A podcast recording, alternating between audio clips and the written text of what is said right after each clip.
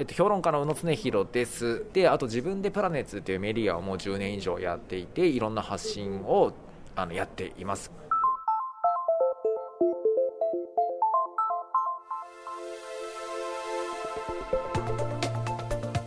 未来授業今週も引き続きこの10年に生まれた東北発のアイディアを映し出し次の10年をみんなで考えるためのプロジェクト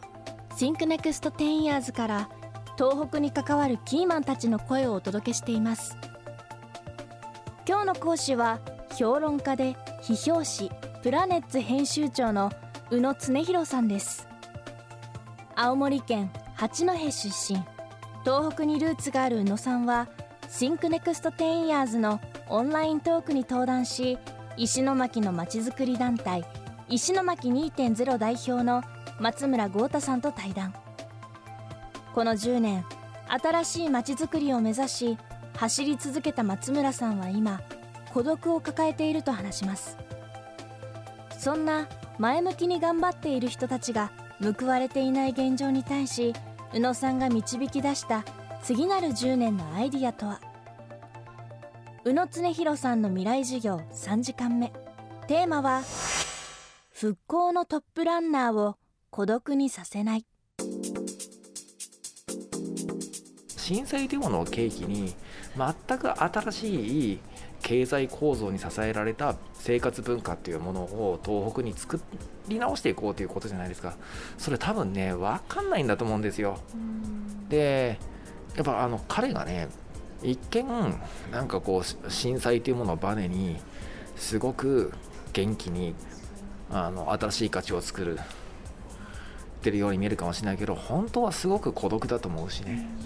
本当にしんどいことだと思うんですよだから僕リスペクトしてるんだけれどだからまずねあの松村さんみたいな人を孤独にしないことですよねあのいや仲間いると思いますよいると思うけれどなんかすごい敵に囲まれてる感じなんですよ。なんか幕府軍に包囲された原城みたいになってると思うんですよね。島原の乱的に言うと。変な例えですみませんけど。えー、あのはい。で、これはもう人知戦しかないと思うんだけど、一人また一人とね、ほっといたらなんかこう東京の大学に行ってしまうようなアンテナの高い若者とか感性の鋭い若者っていうのをいやもちろん東京の大学行った方が僕いいと思いますよ。あのいろんな広い世界見た方がいいと思うからね。で彼ら彼女らが帰省した時にちょっと松村さんとこ顔出してみようかと思ってもらえるとかね。いやもう東京の人ちょっと分かんない感覚かもしれないけれどなんかね田舎の進学校とかに高校とかねいるとなんかみんなね役人か教師かね医者か弁護士に目指すんですよ。それがなんか今のなんかいまだにね昭和後期ぐらいの世界観が生き残っている地方で考えられる立身出世だしいい仕事なんですよね。でだからそういった人たちに東京に出なくても別の選択肢ってあるんだよって思ってもらえることすごく大事だと思うんですよ。だから僕は松村さんが生き残ることってなんかすごく大きな意味があると思うんですよ。自分がなんかいつもあの学校帰りに通りかかる駅前になんかああいう空間があるっていうことだけで自分は東京に行かなくても違う世界に接続できるんだって思えるはずなんですよ。僕自身の東京来たのこの10年ぐらいだからその感覚すごくわかるんですよね。多分全国被災地に限らずねあの全国の地方造成の現場に彼みたいな人いるんだと思うんですよ。でそういった人たちをちゃんと生き残らせることから始めなきゃいけないんですけどやっぱたどり着かなきゃいけないのはねあちゃんと食えることだと思うんですよ。なので結局ね中央から流れ込んでるお金を復興という大義名分のもとでかすめ取らなきゃああいう面白いことできないんだってなると終わるわけですよ。そうじゃなくてもうちょっと自分たちの足で立ってねそれはもう東京のスローフード好きの人たちからお金取るでもいいですしなんか地元で面白いことやって地元のねあの経済に新しい経済圏作るでもいいと思いますよ。もちろんその合わせ技でもいいけれどあの次の10年はねちゃんと自分たちの足で立てるようにやっぱ経済的に独立していくことだと思うんですよね。そうなった時に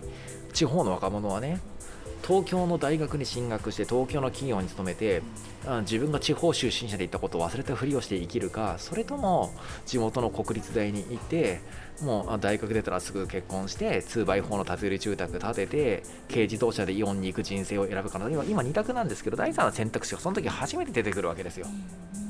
でこのことが僕は地方に多様性をもたらすと思うんですよね。だからね復興周りのお金以外でちゃんと食わせる方法っていうのを一緒に考えなきゃいけないもちろん彼らが一番考えてますよそんなことは。一番実践してますよ。ただまだまだあのいろんな人間のサポートや連携が必要だと思います。僕らが思ってる以上にこの先孤立していくことってありえると思うんですよね。つまりこう復興という物語の力がだんだん弱くなっていくじゃないですか。どうしてもね。だってほらだって別に江戸時代の地震のこととかねさすがに僕ら今覚えてないでしょ、うんまあ、僕は物書きなのでまあ実はあのいや本当向こう12ヶ月ぐらいでもう一回東北歩いてこようかなと思って被災地歩いてこようかなと思ってるんですけどそこでねなんか自分の足で歩いた時のこととか手で触れたこととかっていうのをちょっとねまとめて文章に残そうと思ってるんですよ。なので何かこうあのやっぱり僕物書きなので自分の一番大切な仕事の一部にねこの震災の記憶みたいなものをちゃんと刻みつけておこうかなってことをあの考えてるし逆に3月11日が過ぎてしまったらねだんだんなくなってくると思うんですよ。でもなんかでもそうじゃなくてねこれって終わりじゃなくて始まりなんだって僕は思ってるのでちょっとね他のメディアでは扱わないような切り口からしかもなんかどちらかというとなんかほんと自分の足で歩いてね水平目線で見た東北みたいなことを伝えるようななんか展開をしてみたいなと思ってますね。未来授業今日の講師は評論家の宇野恒弘さん。テーマは復興のトップランナーを孤独にさせないでした。宇野さんによる次なる10年のアイディア完全版は東京 FM 音声配信サイトオーディで聞くことができます。復興バーレイディオ Think Next 10 Years でお楽しみください。来週はエコノミスト長浜俊弘さんの授業をお送りします。